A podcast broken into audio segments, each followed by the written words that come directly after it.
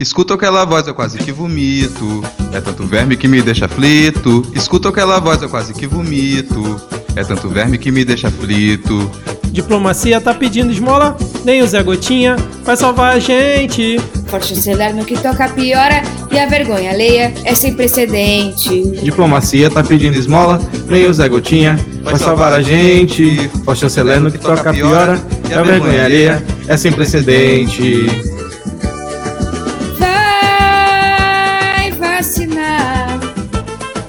Vai vacinar. O presida capiroto é um Zé Ruela. Colocou o ministrinho na sua tutela. Tá criando pro seu povo uma nova mazela. Xinga Globo, mas tá sempre fazendo novela. Vai vacinar. Vai vacinar. O presida capiroto é um Zé Ruela. Colocou o ministrinho na sua tutela. Tá criando pro seu povo uma nova mazela. Xinga a Globo, mas tá sempre fazendo novela. Quanto capacho Trump tem? Volta lá pro Forchan. E aí? Quanto capacho Trump tem? Engole o seu que,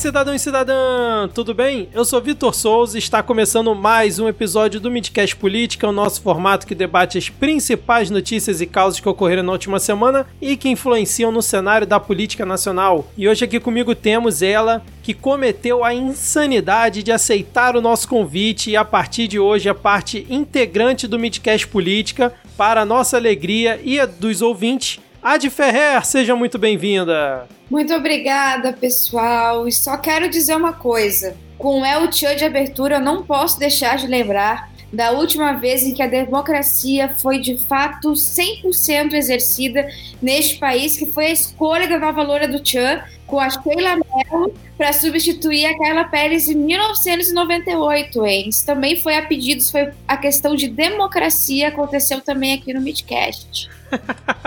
cara, que bela lembrança, Ad. Muito bom, cara. Eu lembro de assistir essa, essa escolha aí, cara, no Faustão, não foi isso? O concurso? Foi no Domingo Legal. Ah, foi Domingo Legal? Caramba, verdade. Muito bom, Ad. Excelente, seja bem-vindo. Agora você parte aí do, do Midcast, do nosso time. Emocionadíssima. Boa sorte. Foi no Domingo Legal provando que a Globo sempre foi inimiga da democracia. Então, seguindo aqui a apresentação, temos ele diretamente da Prazível Manaus, Diego Schinello. Tudo bem, Diego? Depois de sete horas de reunião online, é impossível estar tudo bem. Ai, Deus. Mas hoje vocês podem ver que até o grito de Olá Cidadão do Vitor foi um pouco mais, mais quietinho. Eu acho que o, o fim do ano tá finalmente chegando a todos nós, tá batendo aquele cansaço. Tá batendo, cara, tá batendo, isso eu concordo. Mas vamos então continuar aqui a apresentação, né? Com o nosso quarteto, temos o sempre animado e agora principalmente com os candidatos de vitória, Rodrigo Hipólito. Tudo bem, Rodrigo? Não, não tá, tudo bem. Não é só os candidatos de vitória, não, cara. Os candidatos das cidades aqui da região metropolitana são os mesmos há mais ou menos uns 20 anos. Então a gente já, já tá se tornando íntimo. Só Mas- 20? Pô, Né? Pouco tempo até. É, que eu me lembro. 20 que eu me lembro. Mas falando em lembrança, cara, vamos desafio aqui pra quem tá nos escutando. Sei, quem tá nos escutando, se souber, eu quero essa participação lá no perfil do, do Midcast no Twitter. Conta pra gente se você sabe de qual música dos Novos Baianos que é o sampler do primeiro grande sucesso do El Chan. Caramba, cara. Vou deixar essa pros ouvintes que eu também não tenho a menor ideia, cara. Era só isso mesmo, pode continuar. tá bom. Bom, e como já é de praxe, vamos deixar todo mundo alinhado na mesma tempolinha e informar que estamos aqui falando diretamente do dia 27 de outubro de 2020. Se você já faz parte dos 10 ouvintes, sabe como funciona a nossa dinâmica, mas se você está chegando por aqui hoje, nesse nosso formato, nós dividimos o episódio em dois blocos temáticos e, dependendo da semana ou do fato relevante, podemos ter outros momentos aparecendo por aqui também. Mas antes de começarmos, eu gostaria de lembrar que se você escuta o Midcast pelo Apple Podcast, por favor, avalie a gente por lá e faça o nosso podcast se tornar mais relevante dentro da plataforma. Isso ajuda demais no nosso crescimento. E se você quer nos ajudar a pagar a hospedagem do podcast e incentivar o nosso trabalho de produção, você pode colaborar mensalmente com 5 reais lá pelo PicPay ou pelo Padrim e ainda vai receber conteúdo extra quase toda semana. Então, se não for atrapalhar o seu orçamento, pelo PicPay é só baixar o aplicativo na Apple Store ou na Play Store, procurar por Midcast e assinar o nosso plano. E no Padrim é só acessar padrim.com.br barra Midcast, beleza? E antes da gente começar o primeiro bloco, eu acho que a gente precisa falar aqui sobre a cobertura das eleições municipais, né, pessoal? Que a gente vai fazer aqui no Midcast e passar o cronograma aqui para os ouvintes que já foi divulgado lá no nosso perfil do Twitter, né, o arroba podcastmedia, mas nem todo mundo ou segue a gente por lá ou consegue ficar acompanhando, né? É, para quem ainda não sabe, a gente vai fazer uh, o acompanhamento da disputa pra, pela prefeitura em todas as capitais do Brasil, então vão ser 26 correspondentes. É, eu vou fazer Rio de Janeiro, Rodrigo Vitória, Diego Manaus, Ade Porto Alegre e outros 22 nomes também vão participar. O formato que a gente escolheu é um formato estilo boletim, onde terá duração entre 15 e 20 minutos e cada dia, a partir do dia 4 de novembro até o dia 13 de novembro, sexta-feira antes da eleição do primeiro turno, cada dia vai ser divulgado um episódio reunindo algumas cidades com esse com esse resumo sobre o panorama de cada capital. Vocês querem comentar alguma coisa? Cara, eu nem sabia que você ia comentar sobre a cobertura das eleições agora logo no começo, né? Quem sabe faz ao assim, vivo. Né? Quem não, quem não segue o Midcast no, no Twitter, bora seguir para poder fazer esse acompanhamento também e saber quem são os nossos correspondentes. Né? A gente já divulgou lá quem são os correspondentes, então se você quiser saber um pouco mais sobre a pessoa, tá marcado os perfis para quem tem perfil lá no Twitter, para você saber quem é que você que vai acompanhar aí a sua capital, a capital do seu estado. É, eu vou passar rapidinho o cronograma aqui, pode ser que ocorram algumas modificações, mas a princípio a ideia é a seguinte: no dia 4 de novembro, Recife, Campo Grande, dia 5, Cuiabá, Rio Branco e Belém, dia 6, Florianópolis e São Luís, dia 7, Salvador, Natal e Goiânia, dia 8, Porto Velho, Fortaleza e Teresina, dia 9, Curitiba, Belo Horizonte e Palmas, no dia 10, João Pessoa e Macapá, no dia 11, Maceió, Boa Vista e Aracaju, dia 12, São Paulo e Porto Alegre e no dia 13, Rio de Janeiro, Manaus e Vitória. É isso, agora chega aí de reclames do Plim Plim e vamos, sem mais delongas, iniciar o nosso episódio com um bloco de polêmicas, piadas e. Pega fogo,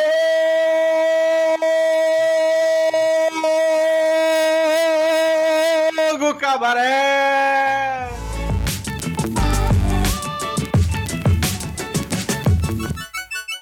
Começando aqui esse nosso bloco, eu queria fazer a seguinte pergunta para vocês. E aí eu vou dar algumas opções de resposta, quero saber como é que vocês reagiriam a essa situação. Imagina se em algum círculo social que vocês participam, todas as outras pessoas apontassem o dedo para vocês dizendo que vocês são os pares do local. O que vocês fariam? Opção 1. Uma autocrítica tentando melhorar o seu comportamento e pedindo desculpas pelas suas atitudes. Opção 2. Responderia às críticas e mostraria fatos que refutassem o apelido de párea. Ou opção 3. Ficaria feliz com isso, reforçaria os pontos criticados pelos demais e ainda exaltaria isso em discurso público. O que vocês fariam? Cara, não tem a opção de ir para uma mesa em que as pessoas têm um vocabulário melhor, não?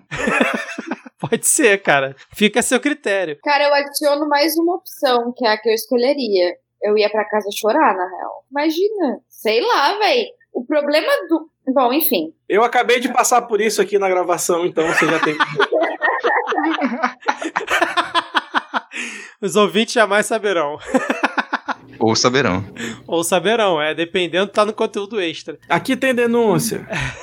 Mas enfim, eu perguntei isso para vocês, né? Porque para quem não acompanhou, nosso querido for chanceler Ernesto Araújo escolheu pelo menos ali a opção 3, né? Ou algo parecido, pois em discurso na última quinta-feira, dia 22, durante a cerimônia de formatura da turma João Cabral de Melo Neto no Instituto Rio Branco, ele disse as seguintes palavras, abre aspas: "Nos discursos de abertura da Assembleia Geral da ONU esse ano, os presidentes Bolsonaro e Trump foram praticamente os únicos a falarem sobre liberdade naquela organização que foi fundada no princípio da liberdade, mas que a esqueceu. Sim, o Brasil hoje fala em liberdade através do mundo. Se isso nos faz um pária internacional, então que sejamos esse pária. E aí, vocês acompanharam esse discurso do For Chanceler? Eu, infelizmente, assisti todo esse discurso tenebroso dele, cara. Eu não sei o que, eu tinha na cabeça nesse dia. Cara, eu acho melhor não ficar questionando muito o Chanceler, não, porque não sei se vocês já acompanharam toda vez que ele tem um tempo maior de fala, né? É aquele cara que quando ele, recebe uma crítica, ele já busca lá, mas eu falei em párea porque em Nietzsche, se nós voltarmos em Nietzsche, vocês vão poder observar na verdade, a morte de Deus em Nietzsche. E, cara, é um, é um assim, é o supra-sumo do que há de pior, né? Em erros de interpretação. Então não duvido nada que ele, esse cara ele realmente acredite que em algum buraco filosófico da cabeça dele ali é realmente positivo ser um párea de forma geral, assim. Você vai tentar justificar, ele vai conseguir para ele mesmo justificar que ele tá ele está correto e que isso é a melhor postura que se poderia ter. E eu não vou levantar um dedo para corrigi-lo, porque quanto mais ele se considerar um párea, mais ele vai se excluir do convívio social e logo vai ser um benefício para toda a sociedade. É sim, ministro, é legal ser um párea. Parabéns. Parabéns! Vai pro fundo da sala, vai, Ernesto. Ernesto, fundo da sala, Ernesto. Obrigado, professora. O meu pai dizia que o problema do idiota é que ele se orgulha de ser idiota, né? E é exatamente esse problema do governo federal como um todo. Eles se orgulham de serem idiotas, de serem imbecis. Eles têm uma soberba desgraçada, assim. Realmente, Trump e Bolsonaro são os únicos que continuam pensando nessa liberdade suicida, que na verdade não é uma liberdade. É, cara, o que você falou é o, é o orgulho patriótico de ser um imbecil, né? Que é o que eles estão defendendo, né? Tá todo mundo apontando o dedo e falando que eles são para internacional, mas eles estão de boa. E aí, logo em seguida, o, o Bolsonaro ele fez um discurso, obviamente elogiando o, o For Chanceler, mas até o Bolsonaro, Rodrigo, comentou que o For Chanceler fez um discurso muito longo, cara. Falou um pouquinho demais. Bom, a pessoa que reclama que tem muita palavra em livro também vai reclamar que tem muita palavra em discurso, né? isso é verdade, isso é verdade. É, cara. Sei lá, o, acho que todo mundo já conheceu esse tipo de gente, né? E quem é, é professor, professora, já teve essa experiência de ter aquele, aquele aluninho que que realmente acredita que, que tá certo e não adianta todo mundo apontar e falar, cara, isso tá errado. Olha aqui, os livros estão dizendo que tá errado, tá todo mundo dizendo que isso tá errado. E a pessoa, ela finca o pé, cara. Ela finca o pé e não tem medo de passar vergonha. E eu, tem um ponto pior, porque essa pessoa não tá sozinho. Esse é o que me dá, me dá mais uns nervos dessa galera. Não adianta todo mundo na Assembleia da ONU dizer, cara, tá feio, tá errado, não adianta, porque esse pessoal vive naquele nesse universo de teorias da conspiração deles e que todo mundo se apoia. Então ele sai dali, ele vai pros, pros grupelhos dele lá, vai pros fóruns e lá a galera tá se apoiando e falando é isso mesmo. E é para esse povo que ele vai que ele vai dar ouvidos sabe? Então ele vai, vai continuar naquele universo paralelo dele ali, eles construíram essa redoma para eles, ele vai pegar lá o seu fichário encapado com, com o adesivo do protocolo dos sábios de Sião, colocar embaixo do braço e ser feliz. Que cenário horroroso. Passar na vendinha, comprar a sua coquinha KS no, no saquinho plástico com pão doce de goiabada e vai sentar no parque e chorar. Pô, mas uhum. a parte da coca e do pão doce de goiabada até que eu curti, hein, cara. Não, ele vai pegar a coca para poder tirar uma foto, inverter e falar: olha, a Coca-Cola ao contrário é sirvo demônio, e ficar compartilhando isso no grupo. Cara, agora você falou de não acreditar, né? E infelizmente nessa cerimônia raramente ficavam filmando os diplomatas que estavam ali, né? E geralmente ficava filmando, sei lá, o Paulo Guedes, a Michelle Bolsonaro, os outros ministros que estavam ali presentes. Aliás, eu não sei o que o Paulo Guedes estava fazendo ali, mas enfim. Mas eu gostaria de ver a cara dessas pessoas, porque por mais que no discurso tanto do For Chanceler quanto do Bolsonaro é, eles tenham exaltado a turma e dito que eles agora estavam formados dentro dos princípios da verdade e que deveriam levar essa verdade para o mundo, eu não quero acreditar, pelo bem da minha sanidade mental também, né, que tenha saído dessa turma uma leva de discípulos do Olavo para repercutirem as ideias aí pelo mundo, cara. Cara, eu vou te dizer que eu brinquei na, na abertura, né? Falei do QAnon. Pode até esquecer o Olavo. O Olavo já ficou para trás para essa galera. Eles estão num, num, nível de paranoia e de teoria da conspiração que é outro, sabe? A galera não sabe que é o, o que eles estão defendendo que o For Chanceler e mais a, a patotinha Bolsonaro tem trazido com peso para cá, mas é você imaginar que existe um governo paralelo no mundo inteiro voltado quase que exclusivamente para poder alimentar uma rede de pedofilia. Tudo é, é, em torno disso, assim, ele, essa galera é muito pirada, cara. Pode achar até o que as coisas que o Olavo de Carvalho diz, os absurdos que ele diz, isso já foi ultrapassado. O pessoal tá numa profundidade de absurdo muito maior. E aí até a gente chegar e falar que essa teoria toda do não também tem um pezinho ali no antissemitismo também, né?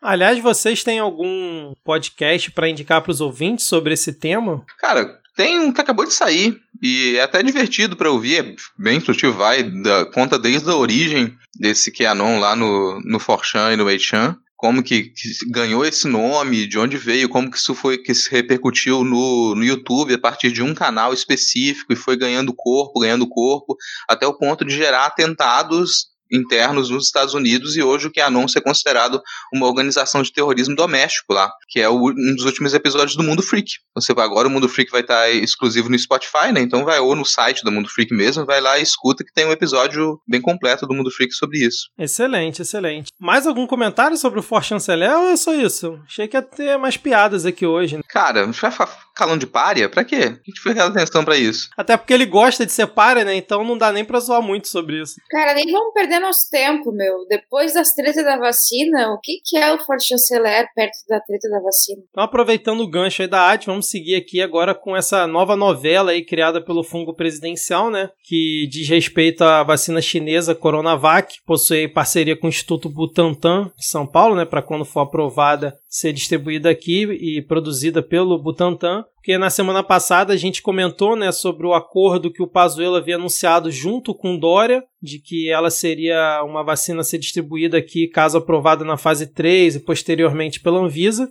E aí o Bolsonaro foi lá e cancelou, dizendo que a vacina chinesa não teria vez aqui. Eu até fiz o adendo no episódio, porque isso foi depois da nossa gravação. Mas aí no decorrer da semana vieram algumas notícias ainda sobre toda essa treta. E a primeira foi no, no blog lá do Valdo Cruz, dizendo que o Bolsonaro sabia da negociação do Ministério para aquisição da vacina, mas por conta ali da pressão dos amalucados, dos seguidores dele, principalmente no Facebook, no Twitter, é, criticando essa ação, ele resolveu dar um passo atrás e desautorizar o Pazuello. Vocês acreditam nessa? Ah, cara, super acredito. Fazer, até fazer esse complemento aqui, e tá em, bem no gancho do que a gente comentou agora, porque um dos últimos tópicos da teoria da conspiração do QAnon é que a vacina para Covid, na verdade, o coronavírus ele foi um, um intento chinês que tinha por intenção imediata matar o Trump, mas como não conseguiu matar o Trump, o segundo intento é, através da vacina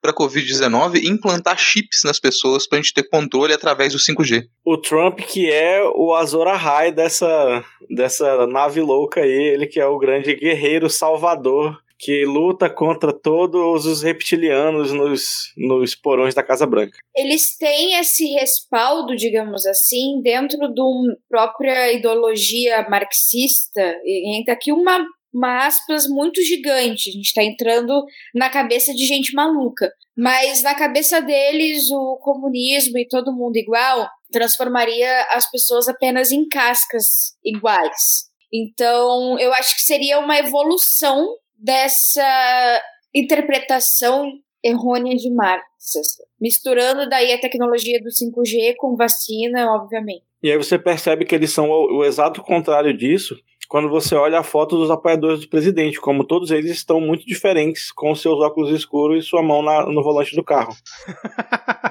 Exatamente, cara. E aí, depois dessa situação, né, de que falaram que o Bolsonaro sabia, nesse mesmo dia ele foi visitar o Pazuello, que estava ou ainda está com Covid, mas no dia que o, Bolsonaro foi visitar, ele estava é, com um exame positivo, obviamente os dois sem máscara no vídeo, e o Bolsonaro simplesmente é, colocou o Pazuello para continuar lambendo as suas botas e fez ele de capacho, porque o Pazuello simplesmente se resumiu à desautorização que o Bolsonaro fez, né, falando o seguinte: "Senhores, é simples assim, um manda e o outro obedece". Que papelão, mais um do Pazuello, né, cara? Eu acho que o papelão maior veio junto com, junto com esse vídeo, a declaração oficial que eles fizeram durante a tarde da quarta-feira passada, que foi com o secretário executivo do Ministério da Saúde, o Elcio Franco, o cara putaço, com a cara fechada, falando grosso, só faltou dar o dedo no meio pra gente, assim, foi um negócio muito louco,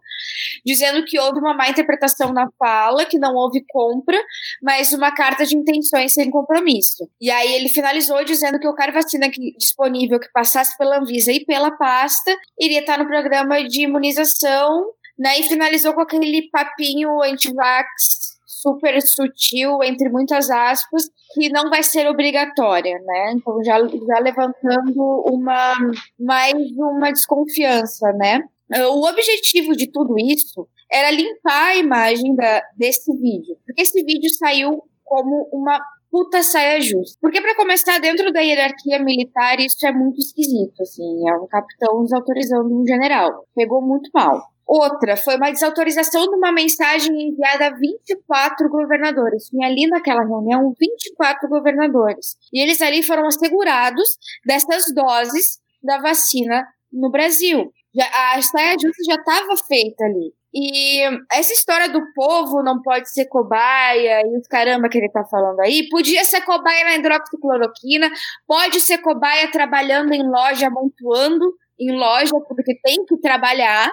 Isso pode ser cobaia, porque o desgraçado acredita numa imunidade de rebanho que não funciona. Hoje a gente teve mais e mais estudos comprovando que, na verdade, a imunidade de rebanho não vai funcionar porque a nossa imunidade com a Covid-19 dura pouquíssimo tempo. E aí o cara vem me falar de que o povo não pode ser cobaia. Ah, meu filho, pra lá, né? Pra lá. Não, e ele ainda reforça nesse vídeo com o Pazuelo, porque ele chega pro Pazuelo e fala para ele: "Ah, conta aí como é que foi". Aí o Pazuelo informa que num dia estava sentindo um pouquinho de cansaço, aí no outro começou a sentir alguns outros sintomas, um pouquinho de febre. Aí quando ele começou a sentir um pouquinho de, sei lá, falta de ar, foi no hospital, diagnosticaram ele com COVID. Aí, cara, numa encenação bizarra, digna de novela da Record, o Bolsonaro fala: "Então, Pazuello, aí no dia seguinte o que que você fez, né?" Não, minta, ele fala antes assim: "Então, aí o médico receitou o que para você?" Aí: "Não, capitão, receitou cloroquina, azitromicina e o Anita." Ah, olha só, muito bem. E no dia seguinte, como é que você estava? Estava me sentindo muito melhor, capitão, não sei o quê.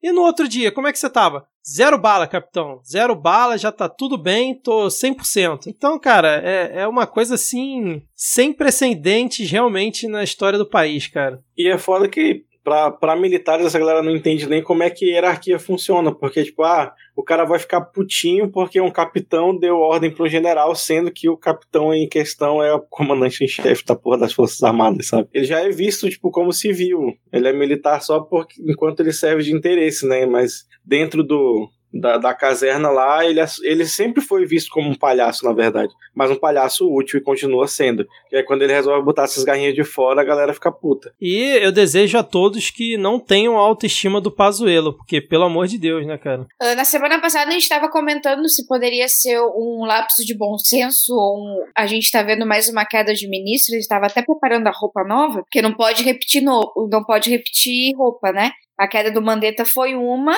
né? A cada do Taixa é outra, a cada do Pazuello vai ser outra, obviamente. A gente tem que estar ali para o evento do, de a cada três meses. Mas nos bastidores ele já já tava assim um burburinho do Bolsonaro comentando que o Pazuello queria aparecer como Mandetta. Então, na verdade, a questão dele, o Dória é muito mais perigoso pro Bolsonaro do que os comunistas. Ele odeia muito mais o Dória do que os comunistas. Ele odeia muito mais o Dória do que a China, muito mais o Dória do que qualquer outra coisa. Então não é só pela vacina ser chinesa, é pela vacina ser do Dória. Sim, exatamente. E aí, falando no Dória, né, no, no dia seguinte a toda essa confusão, a Anvisa autorizou a importação de 6 milhões de dose, doses da Coronavac, na verdade, a importação do imunizante, e aí esse pedido em caráter excepcional fica aí autorizado e entra naquele fluxo padrão, né, de ficar aguardando toda essa essa fase de testes e depois a aprovação da Anvisa, que pode muito bem ficar enrolando, né? Vai saber o que, que vai acontecer,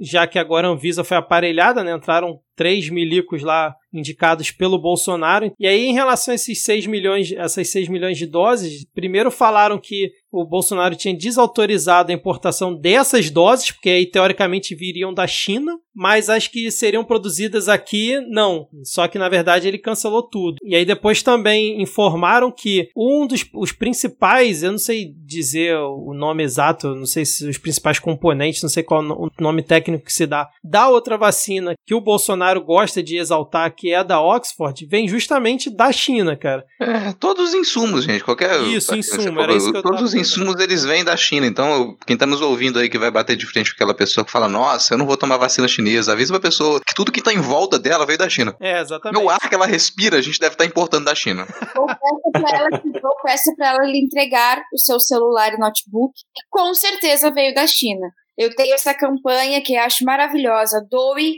um iPhone para um esquerdista. Sim, um iPhone made in China. Você não quer ser espionado, né? Pelo Partido Comunista Chinês e já peçam o iPhone 11 Pro Max, que vem três câmeras, é três vezes a chance de você ser espionado pelo Partido Comunista Chinês. Hum, vou aderir essa campanha também, cara. Até porque você capitalistão, você capitalistão, você quer acabar com o comunismo? Quer acabar com o comunismo? Então é isso, cara. Pra acabar com o comunismo, você tem que doar iPhone pra comunista. Porque comunista de iPhone não vale, né? Então é isso. Se você doar, se cada comunista do país tiver um iPhone, pronto, a gente acabou com o comunismo.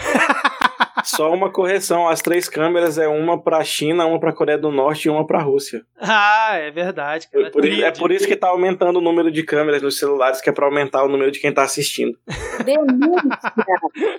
que maravilha, hein? E aí, falando no João Dória, ele, ele, ele tentou surfar a onda dessa aprovação da Anvisa, porque antes ele havia falado, né, que a Coronavac seria a vacina do Brasil, vence toda a população. Depois teve é, toda a treta, e aí, quando a Anvisa autorizou a importação, ele também usou o mesmo discurso. E, pelo que eu pesquisei hoje, depois não teve mais nenhuma reverberação a respeito dessa situação. Então tá parada nesse ponto. O que é foda de toda essa, essa crise da saúde é que se lá no começo alguém tivesse pego, sei lá, qualquer 10 centavos de boa notícia, sei lá, compramos 30 respiradores e mandasse o Bolsonaro avisar na internet, ele estava feliz. Ele, eh, poderiam ter conduzido ele pelo, pelo chamado assim da, da, da, da boa propaganda até para ele fazer coisa certa. Mas não, o ministro da Saúde ficou querendo aparecer, porque pode ver que o que ele fica puto é isso. É o ministro da Saúde que quer trabalhar e logo ganha, sei lá, 10 centavos de destaque porque fez 10 centavos de coisa certa. É, não, é a mesma estratégia ele para ser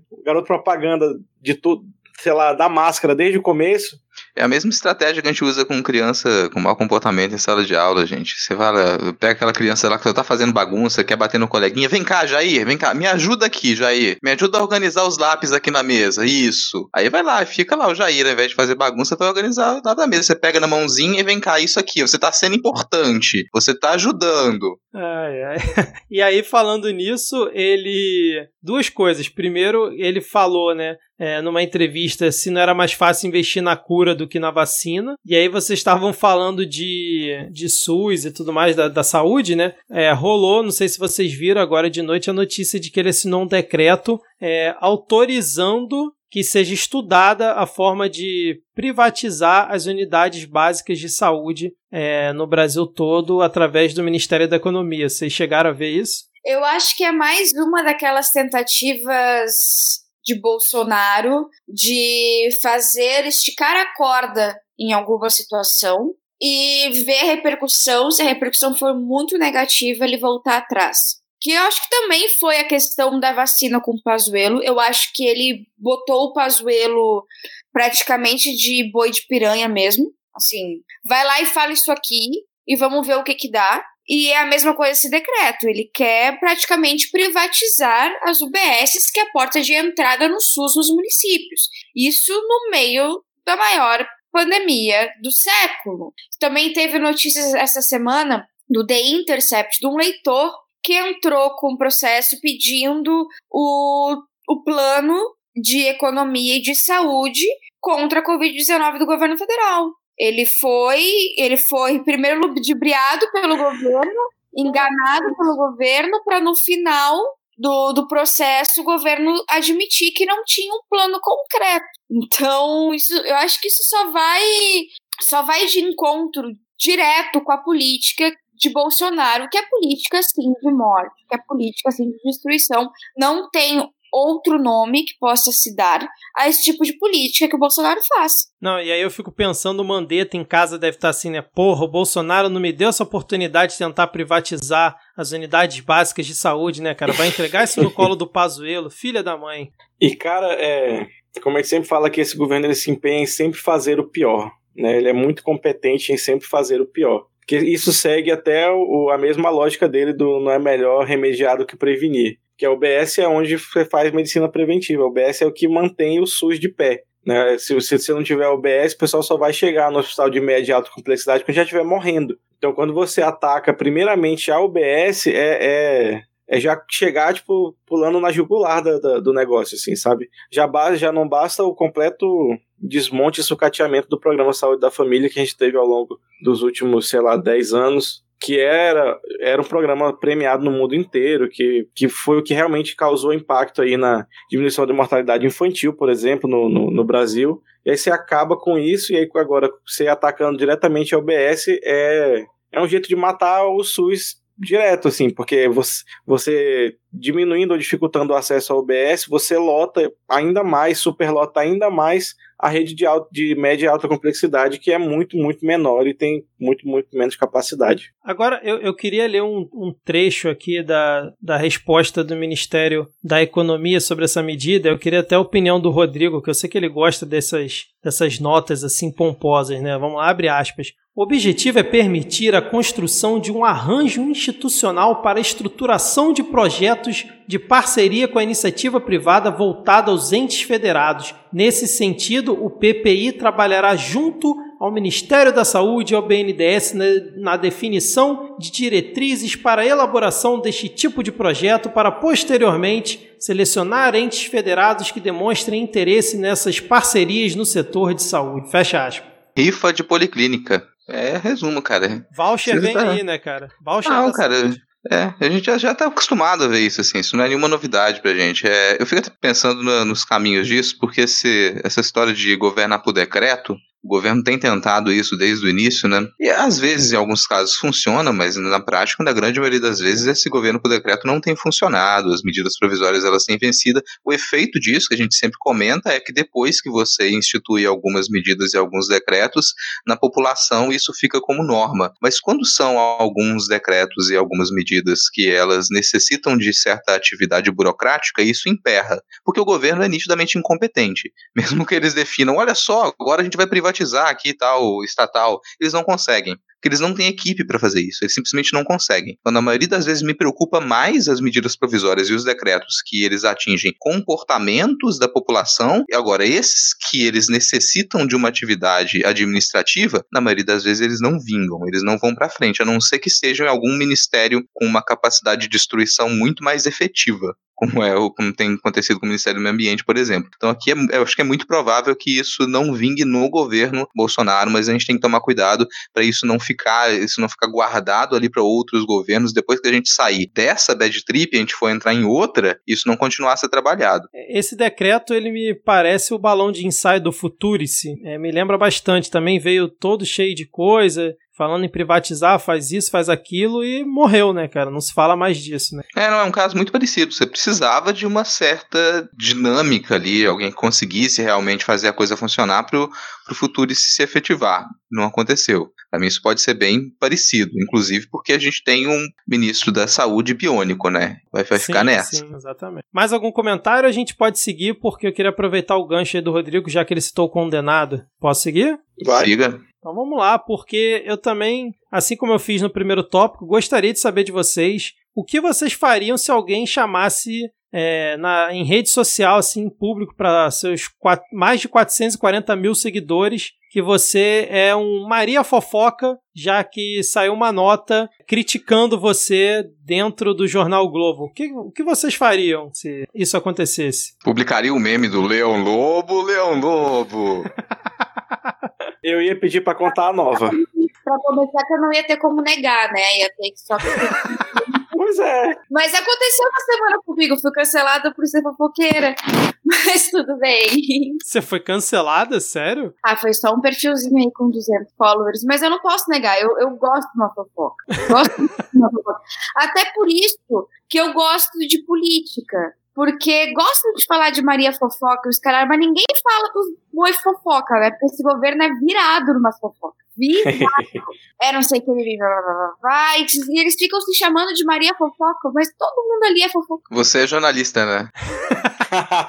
Eu tô aqui pela informação.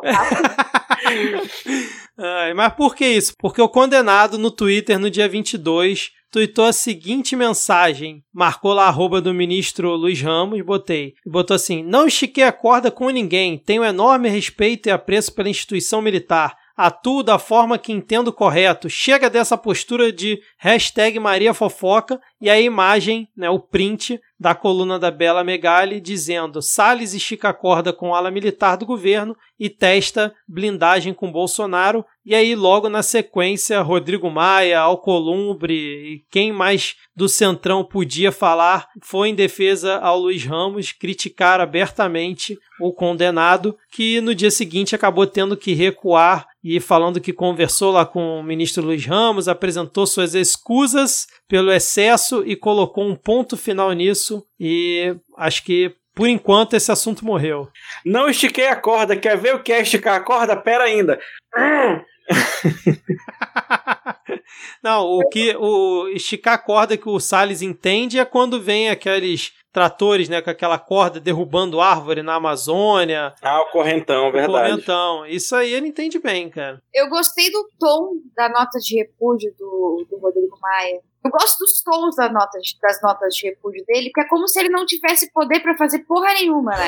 é. Como o Ricardo Salles, não satisfeito em destruir o meio ambiente do Brasil, meu amor. Se você sabe que ele está destruindo o meio ambiente do Brasil, por que você não faz nada? Você é presidente da Câmara dos Deputados, cara. Tá nas suas mãos. Você não é um twitteiro que nem eu, que fico reclamando o dia inteiro. Você tem poder, cara. Não, e o que eu fico... Não, rapidinho, que eu fico chateado com o Rodrigo Maia é que ele se indignou com a única coisa que, segundo ele, o Salles queria fazer direito, que era destruir o governo, cara. Ah, não, mas ele, não, ele em nenhum momento ele falou que isso era negativo.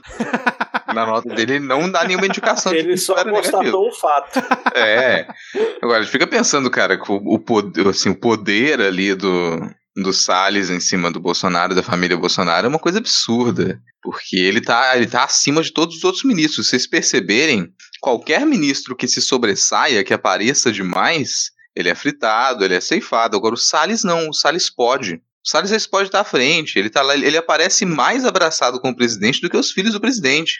É uma relação íntima bizarra. E vou, é bom lembrar que o, Salles ele é, é, é, um tipo de mafioso muito perigoso. Então as pessoas ali elas devem ter um receio com o Salles, porque dependendo do que aconteceu, você pode, sei lá, acordar com uma cabeça de onça pintada na sua cama. Então, as, as, pessoas têm receio com ele, não é à toa, e não é à toa, ele é uma criatura que ele, sabe, ele é uma criatura que ele tá no meio político há muito tempo fazendo o que ele quer, ele tem todo tipo de ligação escusa, então há de se ter sim receio do Salles, e novamente, ele é uma das piores criaturas que já pisou o solo desse planeta, e não é à toa que ele tem todo esse poder e tem essa ligação tão íntima ali com a família Bolsonaro. Pera aí que eu vou resolver essa situação agora. Você, nosso ouvinte que tem acesso direto ao presidente Bolsonaro, mostre só esse trecho agora. Bolsonaro, sabe de quem que o Ricardo Salles foi secretário? Do Alckmin. Sabe qual é o partido do Alckmin? PSDB. Sabe quem também tá no PSDB? O Dória.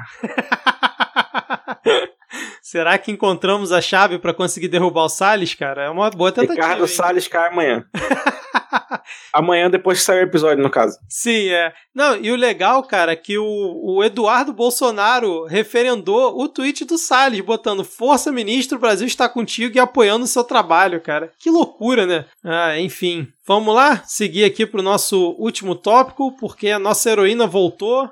Falar de meio ambiente. Isso, vamos falar de meio ambiente.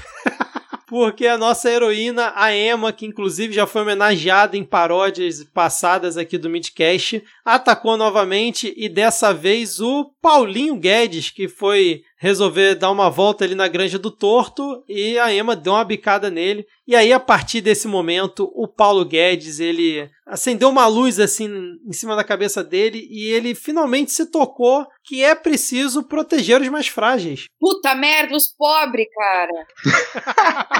Esqueci deles, cara. É, caraca. O cara com 200 anos de idade, né? Ele descobriu, porra, a Emma me bicou e eu descobri que existem pobres. Que inferno, cara. Puta que pariu. Cara, que esse pra mim tá no top 10 viagens desse governo, assim, cara. O top 10 LSD desse governo é essa fala do Guedes. Cara, ele, você tem. Vamos descrever isso, gente. Ele contou num evento um grande evento pela democracia, com muitos outros nomes. Um ele dia pela democracia o nome um do dia... evento.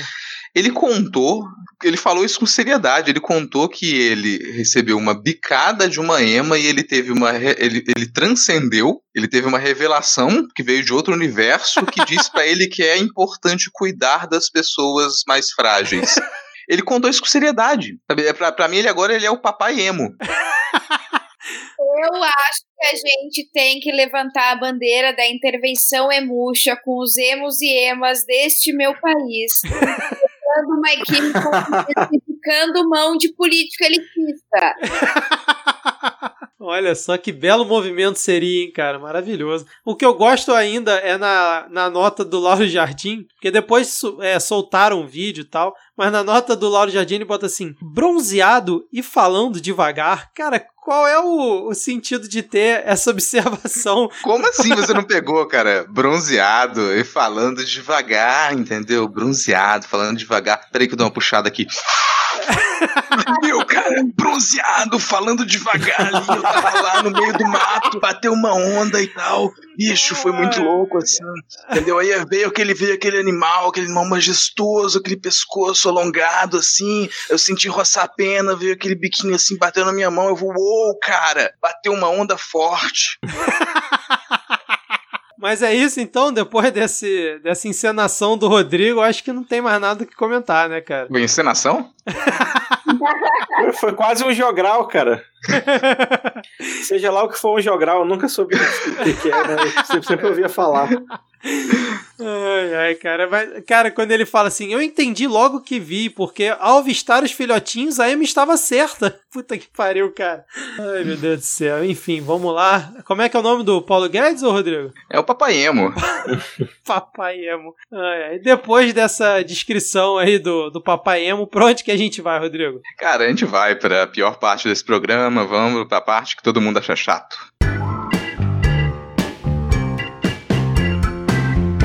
Começando aqui a parte que todo mundo acha chato, com atualização de notícias passadas.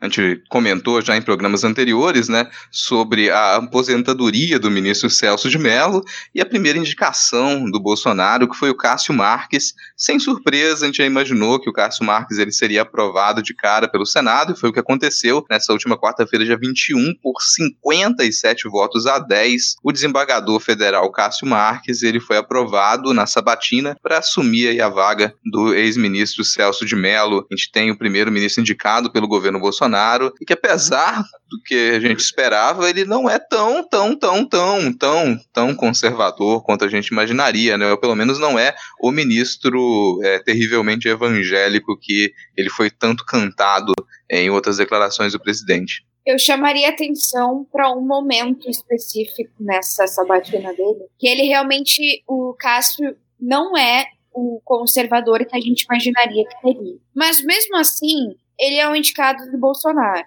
E mesmo sendo um indicado do Bolsonaro, o senador Eduardo Girão, do Podemos do Ceará, fez uma, uma performance ao entregar um boneco de um feto, representando um feto de 11 semanas, para o Cássio Marques se sensibilizar com a questão do aborto. O Cássio, na ocasião, se disse contrário ao aborto, né? Então, também tem essa situação que a gente precisa ficar de olho. Por mais que ele não seja maior dos conservadores que a gente esperava, é aquela coisa, né? A gente sempre tem que ficar vigiando os direitos, poucos direitos que a minoria vai conquistando ao longo do tempo. Sabe que eu fico pensando no histórico dos ministros, e aqui no, no Brasil tem uma coisa curiosa, né? É, de, diferente de países como os Estados Unidos, em que um, um ministro conservador ou liberal ele, ele assume uma, uma cadeira do, no Tribunal Federal e ele mantém rigidamente aquelas pautas políticas que ele tinha, aqui no, no Brasil a gente tem um efeito muito estranho, que é, é, não é incomum que ministros que tinham posições até rígidas antes de entrar para o STF, eles mudem ligeiramente de postura e comecem a tomar outras atitudes. É, dá para lembrar no Toffoli, por exemplo, o Toffoli foi indicação do, do PT. Então a gente imaginava, nossa, o PT indicou o, o Toffoli e deu no que deu, né? Ou mesmo o Alexandre de Moraes, por exemplo, que quando ele foi indicado, todo mundo pensou, putz, indicado advogado do PCC, olha que indicação estranha, tem tese de doutorado plagiada, quem é essa figura, não tem competência para estar tá ali. E ele foi passando, foi passando e aparentemente não cometeu nenhuma grande gafe depois disso, apesar de ter cometido algumas, ter extrapolado em alguns momentos os papéis dele, mas ele não foi o total desastre que a gente imaginaria. Então, não cometeu ali... nenhuma grande gafe, apenas algumas. É, apenas algumas, assim, porque a gente imaginava que o Alexandre de Moraes faria, sabe, que ele ia ser um vexame no STF, ele não foi o total vexame que a gente imaginou. Ele até tem algumas falas coerentes, vez ou outra. Então a gente fica com aquela esperança de que de repente a entrada pro STF ela dê aquela amenizada ali também no Cássio Marques e algumas questões e ele não tente transformar o, o STF numa filial da Opus Dei. Então, até que eu ia perguntar para vocês, vocês acham que existe um limite nessa gratidão que o Cássio Marques, entre aspas, tem pelo Bolsonaro por ter indicado ele ao STF? Vocês acham que, sei lá, na primeira ou segunda pauta aí que interessar o Bolsonaro, ele vai tentar defender os interesses do Bolsonaro, mas depois o cara acaba entrando no corporativismo ali é, padrão do STF, que vários outros ministros também, como você mesmo comentou, Rodrigo, entraram. Vocês acham que no fim acaba realmente o cara incorporando isso? Cara, eu acho que ele não tem gratidão nenhuma. Bolsonaro. Acho que não tem gratidão nenhuma. E tem uma razão Ele nem ministros... queria essa porra, mano. É. Ele foi lá pedir outra coisa. cara, o cara foi pedir, sei lá, pra baixar o preço do arroz e ele terminou no STF. Agora, tem uma coisa que a pessoa é alçada a ministro do STF e ele sabe que ele vai ficar ali por muito tempo a não ser que um avião caia. Então ele não, ele sabe, o governo vai passar, vai passar esse governo, vai passar o próximo, vai passar o próximo, e daqui a pouco a gente vai ter um novo governo Sarney e eu vou estar aqui. Sim. É, então, realmente, assim, não tem porquê o cara ficar alinhado, né? O, o próprio Bolsonaro, vocês acham que ele se auto-engana achando que quando indicar um terrivelmente evangélico, ou, ou, esses caras que ele fala que tem que tomar tubaína com ele, é, é, é, sinônimo de que os caras vão favorecer ele de alguma forma? Eu não sei, eu fico pensando que ele disse, que disse, que disse que ia indicar um terrivelmente evangélico, e a gente imaginar, imaginou que ia vir uma indicação super radical, só que a gente ainda está lidando com política real em alguns aspectos. Dependendo do nome que o Bolsonaro indicasse, não seria aprovado. Ele tinha esse risco de não ser aprovado. Tu acha, cara? Eu não tenho Dependendo do nome que ele, que ele indicasse, não passaria nessa batina, tipo não seria aprovado. Se fosse o Moro. O Moro eu acho que entraria. E o Bretas? O que não é. O Bretas eu acho que não. É mesmo, cara? Mas acho que não. A gente, tem esse, a gente tem esse risco de que alguns não fossem indicados. E, é, na verdade, esse é um risco virtual. Porque na prática, nas conversas, no entorno, você sabe, é, eu vou indicar esse aqui porque esse aqui certamente vai ser aprovado. Sim. Então você já diminuiu isso. Você não vai indicar alguém que, não, que, que tenha chance de não passar nessa sabatina do Senado. Você conversa com os senadores antes. Você conversa com as lideranças dos partidos antes e você fala: isso aqui é razoável, isso aqui vai passar, isso aqui não vai passar. Esse é. tipo de articulação ela acontece ali nos bastidores. De... É para isso que, que, as pessoas estão lá em Brasília. Sabe? Elas conversam, elas fazem essas articulações. Os líderes de partido, os líderes de bancadas fazem essas articulações e indicam: olha, esse caminho aqui não. Isso aqui não vai. Não, mas isso aqui que a gente quer. Isso aqui não dá acordo. Isso aqui não, não vai dar caminho. E aí você vai moldando as decisões aqui e ali. Que é aquela velha história que a gente já comentou. O Bolsonaro ele entra para Brasília e ele vai vir com aquele discurso de que eu não vou fazer diálogo, eu não vou conversar, não vou conversar, mas isso não existe lá. Porque a, a base dessa política, a base da, da, do funcionamento de Brasília é essa articulação, pro bem ou pro mal. Então, ou ele, a pessoa não faz nada lá, ou ela conversa e articula. E isso teve que ser feito. E esses nomes eles vão para indicação, eles vão para batina nesse sentido. Então, já se ele indicasse realmente uma coisa, uma, um nome muito amalucado, muito fora da, isso já significaria que ele não conseguiu dialogar com as bases, significaria que ele não conseguiu dialogar com as bancadas, com as lideranças, e os partidos já estariam com os dois pés atrás, com a certeza de que isso aqui não passa porque ele não entregou o que a gente queria. É, vídeo jantar na casa do Toffoli, né, cara? Também foi para esse acerto aí, né? É, fechou os comentários nisso, mais algum? Tô de boa. Tá de boa, porque a gente tá falando aqui de radicalismo e tem mais uma atualização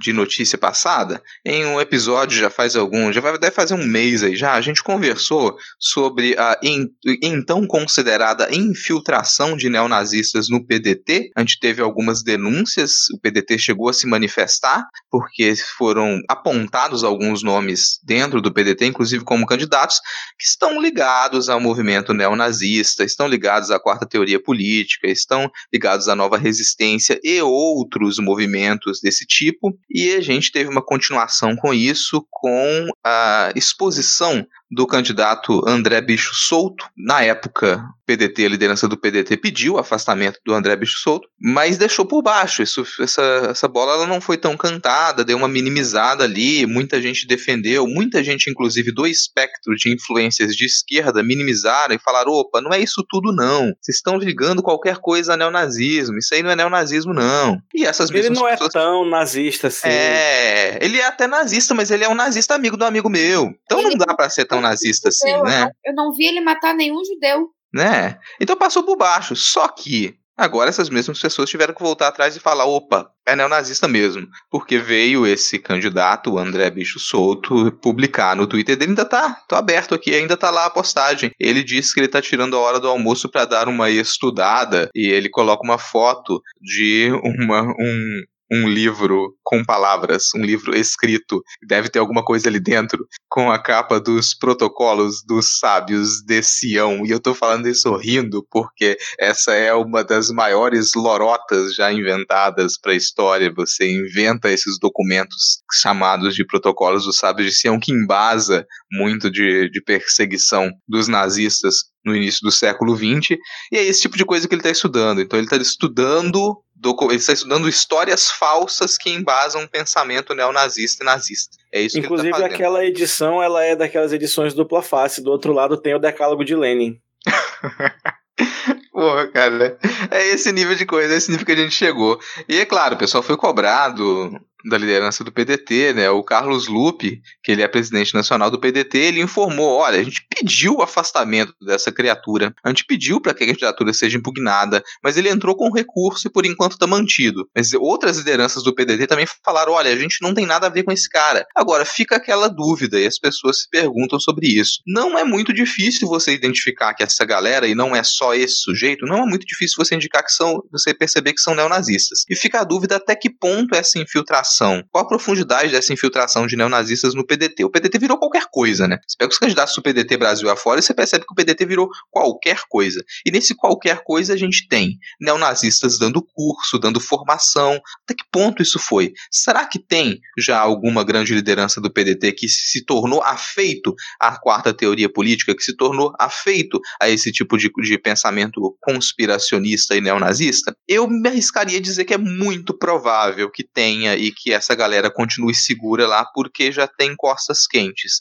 Então, isso significa que o PDT está num buraco muito profundo, cara. E está realmente muito ferrado com o partido. E eu falo isso para todo mundo que tem simpatia pelo PDT, que é afiliado ao PDT, para prestar atenção. Porque você pode ser filiado ao PDT ou, ou é, defender o partido, defender candidatos do partido e não tá ligado nisso que está acontecendo ali nos núcleos do PDT. Fique ligado, gente, porque você se filia a um partido, você começa a defender as ideias de um partido e em algum tempo, em alguns anos, aquele partido se transforma. Ele pode virar outra coisa. Então, será que aquele ainda é o melhor lugar para você? Será que você ainda pode se sentir seguro ali? Porque é, é, são esses os termos. O PDT, ele tem, não um, mas várias figuras ali dentro que têm ligação com esses movimentos neonazistas.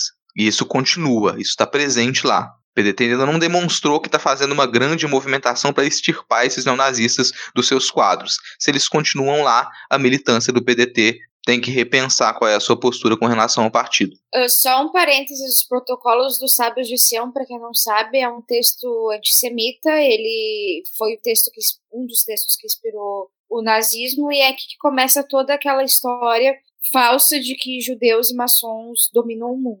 Não, já que a gente está falando aqui de nazistas, neonazistas, dentro da política brasileira, a gente precisa comentar aqui também de mais um governador afastado e das consequências do afastamento do governador de Santa Catarina. Então eu vou puxar agora a nossa correspondente lá do sul do país, aquele anto de nazista. Advé, o que, que você tem de novo pra gente aí? sempre eu, né? Porque ainda eu já tive dois professores neonazistas quando estudei em, em Santa Catarina. Um é famoso e o outro morreu, graças a Deus. Mas vamos lá. O governador de Santa Catarina e a vice-governadora, Daniela Renner, estavam. Renner, eu não sei falar o nome dela porque é alemão, gente. Isso aí para mim tanto faz, né? Daniela, blá blá blá. E, eles estavam sofrendo processo de impeachment por compras, compra, possíveis compras uh, irregulares de respiradores durante a pandemia. Ele caiu e ela assume como a primeira mulher a governar Santa Catarina. Representatividade? Só se a Margaret Thatcher também pode entrar nessa categoria de representatividade. Mas enfim, ela, ela se safou porque ela é extremamente bolsonarista. Ela é do PSL, é, era do PSL, se desfiliou junto com Bolsonaro e tem feito articulação para a criação da Aliança pelo Brasil em Santa Catarina. E a, e a, expectativa é que ela revogue todos os decretos do Carlos Moisés na questão da pandemia. Né? Mas o que, que ela encaixa na, na questão neonazi? O pai dela é um professor de história negacionista do Holocausto, abertamente negacionista do Holocausto judeu. E ser perguntada, todas as vezes que ela é perguntada sobre os, as ideologias do pai dela e se encaixam com a dela, ela dá aquela sabonetada bonita, assim. Um, respeito à liberdade, os direitos das pessoas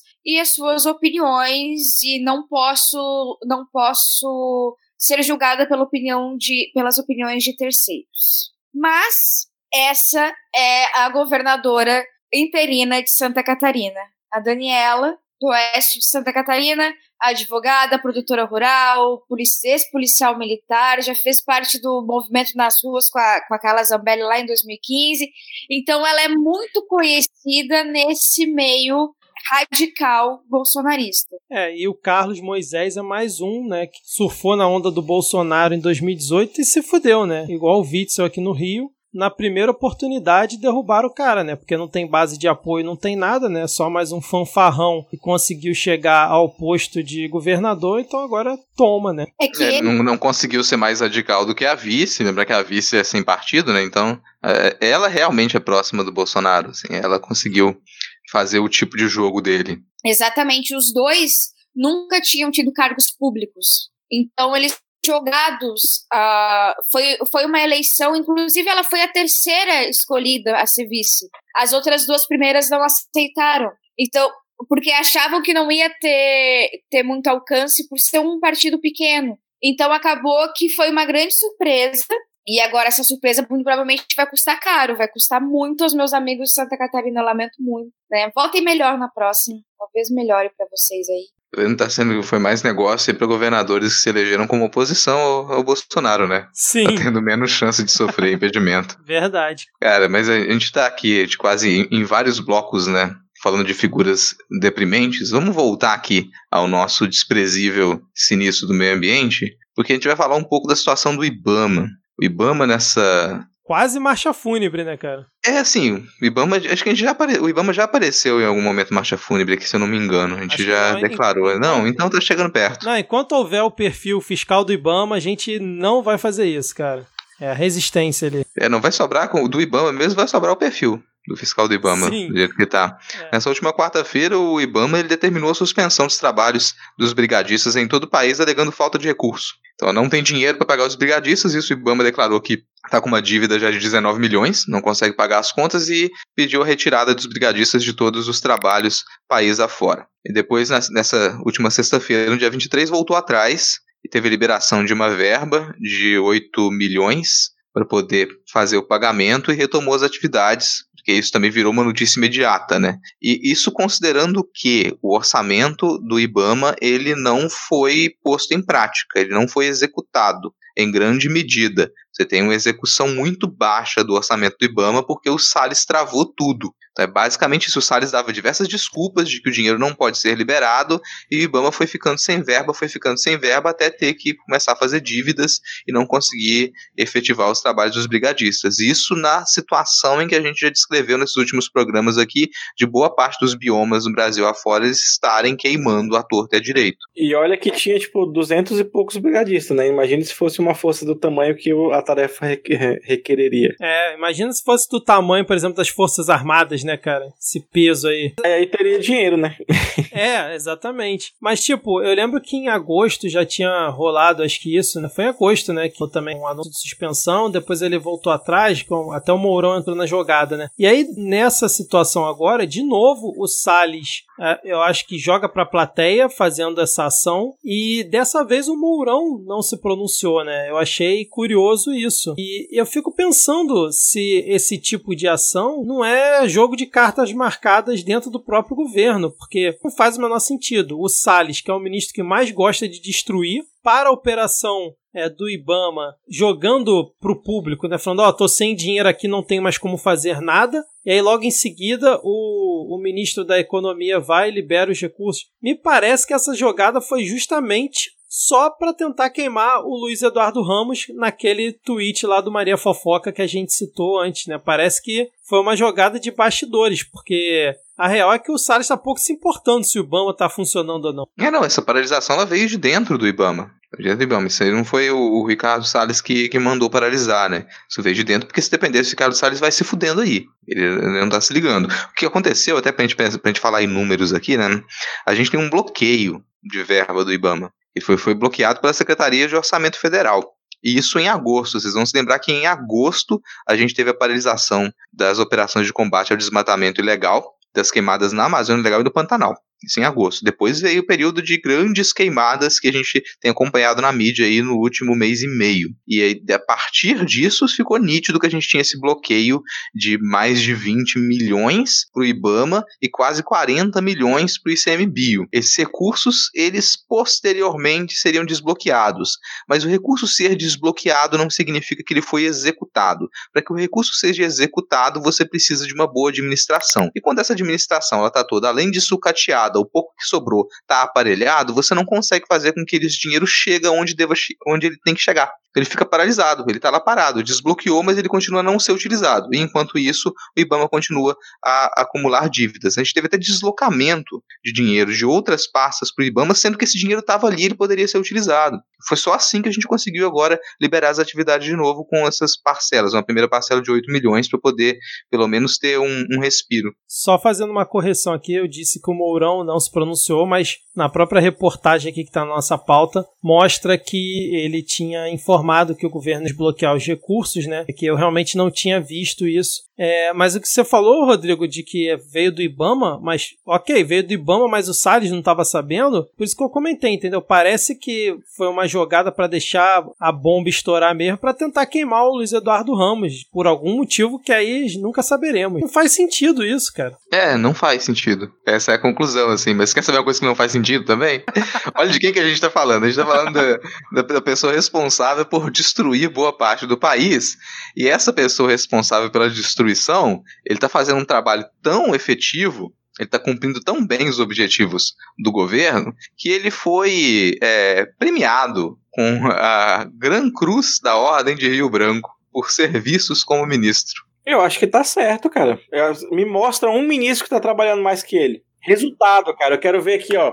É gráfico que não é comprado na, na no, no Stock Images, mostrando aí o resultado dele. Já viu quanto que o desmatamento cresceu? É recorde, cara. Tem mais é que premiar mesmo essa porra. E aí, não só o Ricardo Salles foi condecorado, mas o ministro da Educação também, cara. Tipo, o que que o ministro da Educação atual fez para ser condecorado com a medalha, cara? E aí, outras figuras também. Acho que o, o próprio Luiz Eduardo Ramos foi condecorado, bando de milico. Mas, cara, o ministro da Educação é outro que eu não entendi ali. Ele foi condecorado por quê? E aí, o, o, o evento todo, por si só, é, é uma coisa, assim, deprimente, cara. O Bolsonaro Pô, cara... sabia colocar a faixa que ele mesmo ganhou lá. Uma coisa horrorosa, cara. A faixa saiu correndo pedindo socorro. Foi Sim. a Exatamente. Pô, o ministro da Educação tá no cargo aí, o quê? Dois meses, ainda não deu um escândalo. Você, você acha que isso não é motivo de prêmio?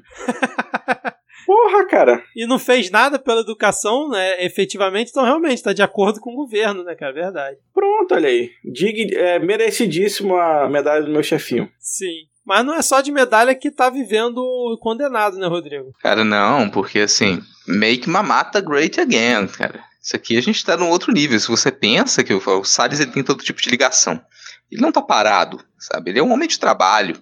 Então, se já não bastasse ele atuar como sinistro do meio ambiente, agora ele também se tornou conselheiro da, da GRU Airport e da Inframérica, que são duas empresas ali da, ligadas à Infraero. Ele vai ser conselheiro, detalhe, ele vai ganhar, para ser conselheiro, os valores eles não foram declarados, o que é uma coisa que fica é completamente sem sentido. Por que, que o ministro do Meio Ambiente ele vai se tornar conselheiro de duas empresas concessionárias de serviço público que administram aeroportos internacionais?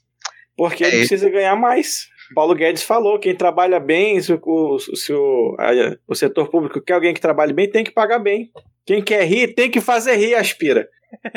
não, e ele entrou no lugar, eu, eu não lembro agora é, o nome dos caras, mas que quando eu vi na notícia eram, sei lá, pessoas que são da área, né? São relacionadas à aviação civil e tudo mais. E aí essas pessoas foram substituídas pelo Ricardo Salles. É, o, o né, que era um que pediu, pediu demissão, ele foi diretor de políticas regulatórias da Secretaria Nacional de Aviação Civil de 2011 a 2019. Olha aí, ó. É membro da comissão de especialistas para revisão do Código Brasileiro de Aeronáutica. E agora temos o Ricardo Salles. Temos o Ricardo Salles, o cara que falsifica mapa de eh, ambiental para poder facilitar a mineração ilegal. Já sei, cara, já sei por que, que ele tá nesse conselho. É porque quando a, né, a aviação voltar a ter um ritmo aí padrão, ele vai passar a utilizar né, os é, voos comerciais que saem desses aeroportos para produzir novos mapas falsificados, cara, lá do alto, bonitinho, uma resolução melhor e tal.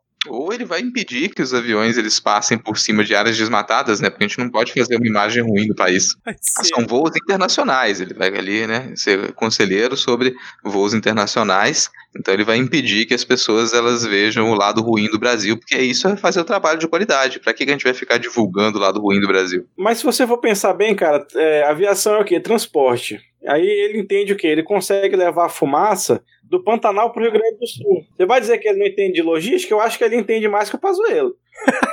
Caralho. Isso, vamos cansou de notícia ruim, vamos de notícia boa, né? Vamos tentar finalizar aqui com uma notícia boa, porque os nossos irmãos aqui do Chile, eles enfim aprovaram um plebiscito histórico a, a escrita de uma nova constituição esse plebiscito ele teve como resultado ali 70 que 78% dos chilenos eles decidiram trocar a constituição que ela vem lá da ditadura Pinochet.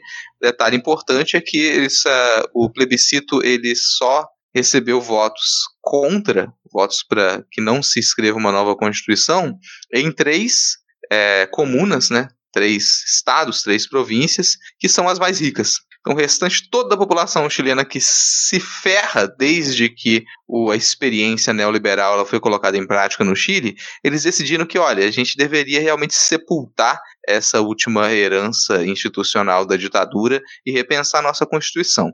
Isso ainda tem um longo caminho pela frente, porque agora você precisa ele, é, determinar quem serão as os especialistas, né, os constituintes que eles vão escrever essa nova constituição. A expectativa é que seja uma constituição que ela tenha um resguardo para questões sociais, que é uma coisa que a atual constituição do Chile ela deixa muito a dever, mas ainda não é uma batalha totalmente ganha. Isso é uma primeira vitória que ela vem depois de muita luta, de muita gente acompanha de modo mais evidente os protestos no Chile desde o ano passado, mas essa é uma luta que ela vem de muito tempo, precisa de muita organização, muita articulação, e agora a gente teve aí uma primeira vitória, o que surtiu um efeito curioso, porque é uma notícia positiva, né? A gente vai ter o, enfim, o abandono de uma constituição feita na ditadura Pinochet no Chile, e aqui no Brasil a gente teve algumas pessoas que elas decidiram se tentar seguir esse exemplo num caminho completamente errado, que é falar, opa, a gente precisa aqui de uma nova constituição no Brasil também. Vamos lá desfazer nossa constituição de 88 e instituir uma nova constituinte agora com o Congresso que a gente tem. É, cara. Não, gente de esquerda falando isso, e aí o, um dos líderes do governo parece que comentou essa semana que a proposta, vamos dizer assim, foi bem aceita pelos seus pares. Olha isso, cara. Olha o, o ovo da serpente que estão querendo chocar, meu Deus do céu. A única coisa que eu peço a nossos irmãos chilenos é que não joguem a Constituição em um lixo próximo ao brasileiro, porque vai que os brasileiros sejam o Bolsonaro e eles barrem nela e queiram trazer para cá. Queima a Constituição de vocês, pelo amor de Deus. Perfeito, então, Ad. Essa movimentação da, de uma nova Constituinte no Brasil, ela é uma leitura completamente errada da do momento histórico em que o Chile se encontra e do momento histórico em que o Brasil se encontra. O Chile, ele tem a mesma ditadura desde o Chile tem a mesma constituição desde a época da ditadura. Esse é, esse é o último capítulo, é o capítulo final da ditadura chilena. Foi, foi necessário muito tempo para se realmente tirar o Pinochet da, da cena política e para, enfim, termos uma constituinte. O Brasil teve um, uma, uma situação inversa. Nós já tivemos a Constituinte em 88 e nós não temos mais resquícios de ditadura na teoria. Nós precisamos fazer valer a Constituição de 1988. Nós não precisamos fazer uma nova. Ela é perfeita em si própria. Ela não é perfeita, mas ela é boa em si. Ela precisa só ser posta em,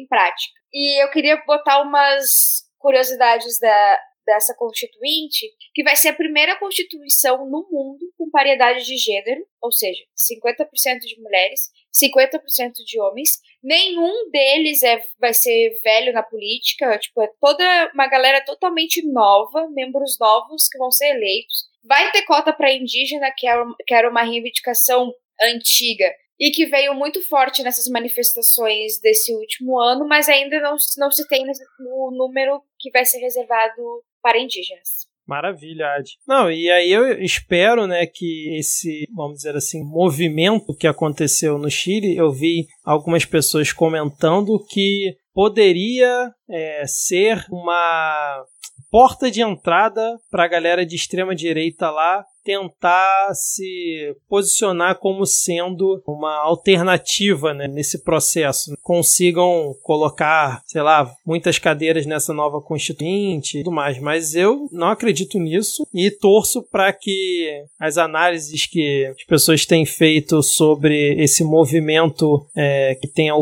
que está ocorrendo né, nos países vizinhos, né, a gente já viu aí na Bolívia, na própria Argentina é, ano passado, vá ganhando força e vai se reverberando para em 2022 a gente ter um cenário não tão tenebroso como o atual, né? Tu não te esquece que o For Chanceler se orgulha em ser um párea. É porque a gente está, na verdade, meio que na rebordosa desse processo, né? Que a gente teve o fim da ditadura, aí teve todo aquele processo, aí entrou um, um governo neoliberal que foi vencido por um governo progressista então, tecnicamente, o pessoal está chegando. Tem gente. O Chile está chegando agora onde a gente estava em 2002, por aí. Né, num processo de, de conquista de direitos sociais ou algo assim. Então, ao mesmo tempo, a Bolívia já está um pouco depois da gente nesse mesmo processo. Então, e é, é muito complicado de, de comparar o, o, Brasil com, com o resto da, da América Latina nessas questões, porque a gente é muito grande, tem muita, muito, a nossa cultura mesmo nunca, foi, nunca chegou a se, se firmar, a gente não tem. É, não se reconhece enquanto país, né, de, da mesma forma que alguns dos outros países aqui da, da América Latina. É, é, é um parada difícil de se traçar, na minha, minha opinião. É verdade, concordo com você nesse ponto, Diego. É, acho que é mais o meu otimismo mesmo querendo aflorar aqui em relação à, nossa perspectiva de futuro. Não, mas tem que ter mesmo. É, aquele vídeo lá que você mandou, porra, eu quase chorei, velho. Várias vezes já vi aquele vídeo no in loop pra ver se dava uma animada. Pode crer. Aliás, acho que é uma boa a gente botar como música de encerramento aqui, né, cara? Pô, com certeza. Então, ouvinte, você que desliga na hora do momento vira casacas, aguarde aí pra música de encerramento para se emocionar junto aí. E aí, mais algum comentário? Fechamos por aqui. Fechou. Titi, lelele, feliz. Então vamos lá. Já que, uh! já que estamos terminando com esse clima mais ou menos otimista, vamos para o nosso momento vira casacas, onde mandamos salves, beijos e abraços para os ouvintes, respeitando, obviamente, a distância segura de um metro e meio. Deixa eu começar aqui, então, mandando um salve para o Marcos Santos, o arroba MCS2246, que disse que as paródias do Midcast são patrimônio da cultura nacional. E teve ouvinte também pedindo o Mid Grammy, né, Rodrigo? Lá no Twitter. É, não, a cultura nacional tá mal, cara. A gente já falou isso aqui, a cultura nacional, ela realmente ela tá em decadência e esse é um sinal dessa decadência. Porra, Mário Frias, a gente tá tendo que salvar a cultura aqui, velho. Ajuda a gente aí, porra. Olha o nível que chegamos, né? Ai, ai. Um salve também para o queridíssimo Adrian Lemos, que me mandou uma mensagem aí, já que ele está sem rede social. Então, um salve para o Adrian. E também fica aqui um salve para Luiz Quitéria, de Patrocínio Minas Gerais, que disse ser uma ouvinte quase assídua do Midcast e falou que foi um dos primeiros podcasts que ela escutou. E aí aproveitou para pedir um beijo coletivo. Vamos lá no 3, 2, 1. Isso aí, ó. Coronga digital sendo passado aqui nessa suruba de saliva. Vou seguir aqui, eu vou mandar um salve pra Pamela Mello. E ela mandou também um beijo pro maridão dela, o Danilo FM, que é ouvinte assíduo do Midcast, o Midcast, um podcast família. A Lele Riso, que aqui é minha vizinha também. Minha vizinha, ela pediu um salve para ela e indicou o podcast Praia dos Ossos, da Rádio Novelo, que é um podcast que conta a história do feminicídio da Ângela Diniz, que ela é de 1976, Então fica aí a indicação, realmente é um trabalho primoroso, vale muito a pena ouvir. A presidenta autoproclamada do Vale, ela quer agradecer a todos nós por possibilitar a ria da desgraça desse desgoverno, tornando a semana dela minimamente suportável, e aí uma ênfase no minimamente, entendo perfeitamente o que você quer dizer. Além disso, ela mandou beijos molhadinhos pra gente aqui. O queridíssimo Denis Almeida pediu um salve para ele, salve, e para todos nós, salve também. Um salve para Leila, do canal da Leila, e pro sempre presente Rafael Thompson. Respondeu ele essa semana, Rodrigo? Pô, cara, ainda não. Porra, beleza. Mal aí, Rafael. Cara, mas eu gosto muito de você. Obrigado pela audiência, por fazer contato comigo. Não perde a esperança em mim, não, pô. Ô, oh, Rafael serve de console, ele também não responde muito no nosso grupo, não. Beleza? A Julia Ringer pediu um salve, beijos e abraços, beijos e abraços e salves, Julia Ringer. E o arroba jneto81 pediu um salve, disse para continuarmos com o excelente trabalho e pediu hashtag contrata AID. O seu desejo é uma ordem, Jneto. Passei no RH, passei no RH já, já tá tudo certo, Jneto. Vamos lá então, um salve para Ace Lesbianist. O Mari se entregue. Amigo, é assim mesmo? Desculpa. Gostaria de agradecer pelas análises que lhe acompanham todo sábado de manhã, enquanto toma um cafezinho e pede abraços respeitando o distanciamento social e beijos molhados de máscara. Não querem fazer beijo molhado? Vamos fazer beijo molhado. Mas ó, quando a máscara estiver molhada é para trocar, viu? Belo aviso, é verdade. A hashtag, a hashtag não, a arroba rindo de desespero mandou um beijo pra Laura. Disse que ela. Ih, gente, vocês querem um quarto? Disse que ela é mó gostosa, cheirosa, inteligente. Disse que ia pegar com ela em breve. Falei que foi a Mônica que falou. Gente, vocês querem um quarto?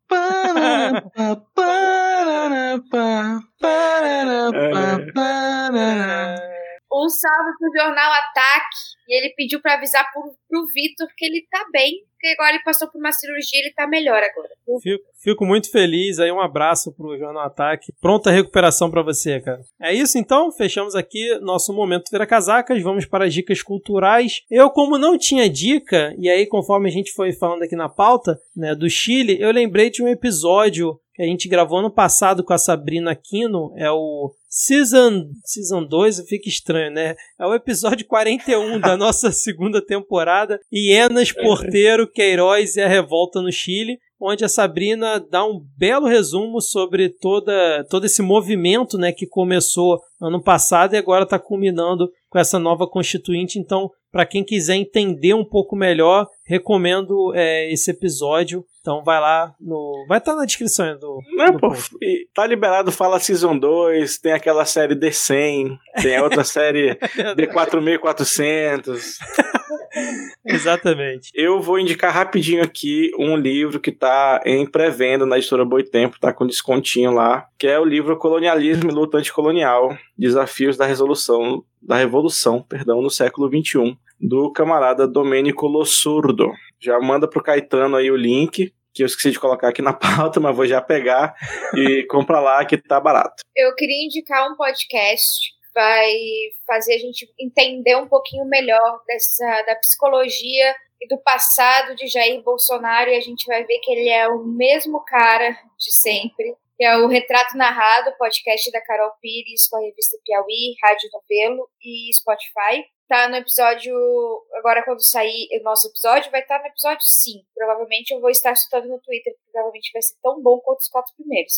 Isso aí, eu tenho duas indicações aqui, apenas, uma indicação curta. Primeiro é uma live nessa última semana teve uma live no canal da Secretaria de Cultura aqui do Espírito Santo, com a Fabiana Pedroni, que é lá do meu podcast nativo do Não Pode Tocar, com a Glennis Cardoso, que é do Mashup. Eles, elas falaram sobre ler, assistir e pensar, quais são as suas referências. Então, para quem é interessado em processo criativo, quer entender qual o valor e como que a gente lida com referências na atualidade dentro do processo de criação, fica essa live, esse bate-papo que elas tiveram com o pessoal do Museu de Arte do Estado aqui, numa série de eventos, uma série de conversas que é o mais perto. O Museu de Arte do Estado aqui tem como sigla mais, então é o mais perto. A conversa foi muito bacana, tá linkado aqui na descrição do episódio também. E o podcast que eu indico, que eu sugiro essa semana, é o Novela Cast, que é, como o nome indica, um podcast sobre novela, já que a gente falou realmente de cultura nacional. Patrimônio da cultura nacional aqui ainda não é nossas, nossas paródias. Vamos lá ouvir podcast sobre novela e assistir novela. Aliás, novamente, estamos devendo aquele episódio sobre novela aqui no Midcast, cara. É dívida que é outro patrimônio nacional também, né? Continua aí em dívida. Exatamente. E se você chegou até o final e curtiu esse episódio, compartilhe ele e faça a palavra do Midcast chegar em mais pessoas. Ad, gostou aí da sua estreia agora como contratada do Midcast? Seja bem-vinda mais uma vez. Muito obrigada, tô só esperando o salário para ver onde é que eu vou gastar. Muito obrigada, gente, de verdade, pela oportunidade. E também quero agradecer a audiência, o pessoal que falou muito sobre a minha participação aqui. Eu sempre acho que eu falo merda, mas no final as pessoas gostam das merdas que eu falo. E é isso aí, gente. Eu sou assim. Um abraço. Até semana que vem! Aê! Valeu, até semana que vem. Fiquem agora com a música que a gente prometeu. Um abraço, valeu. Tchau, tchau. Tchau, valeu, falou.